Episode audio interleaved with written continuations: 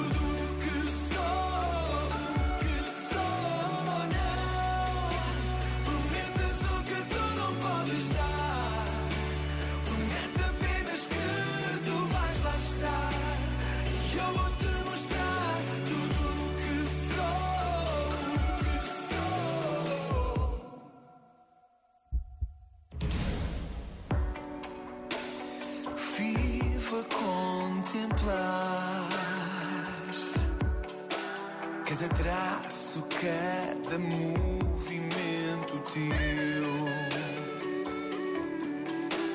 A luz,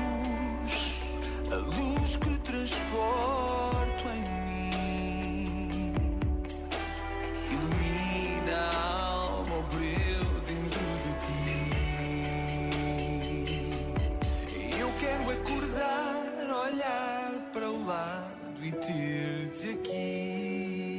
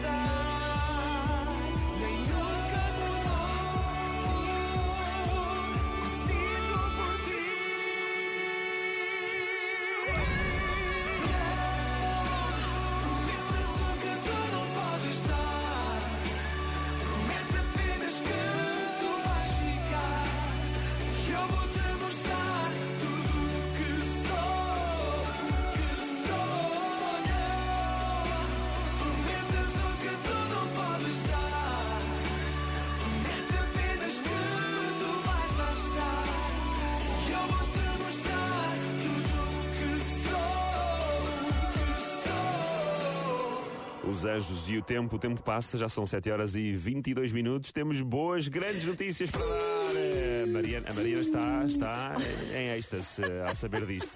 Queres contar tu então, Mariana? Então, o ressonar do teu namorado, do teu marido, pode estar prestes a terminar. Também pode ser da tua namorada, também há mulheres que ressonam. Sim, Eu é sei, verdade. Mas, é, mas é é mais comum nos homens.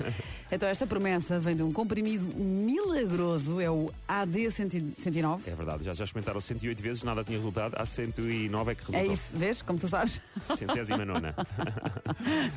Segundo os ensaios clínicos, este medicamento previne então o ressonar em 74%. Agora, ai do meu marido que seja, faça parte dos 26%. Dos outros 26, não é? Não é? Senão, senão o meu casamento está tramado. É assim, depois de resolverem isto, eu acho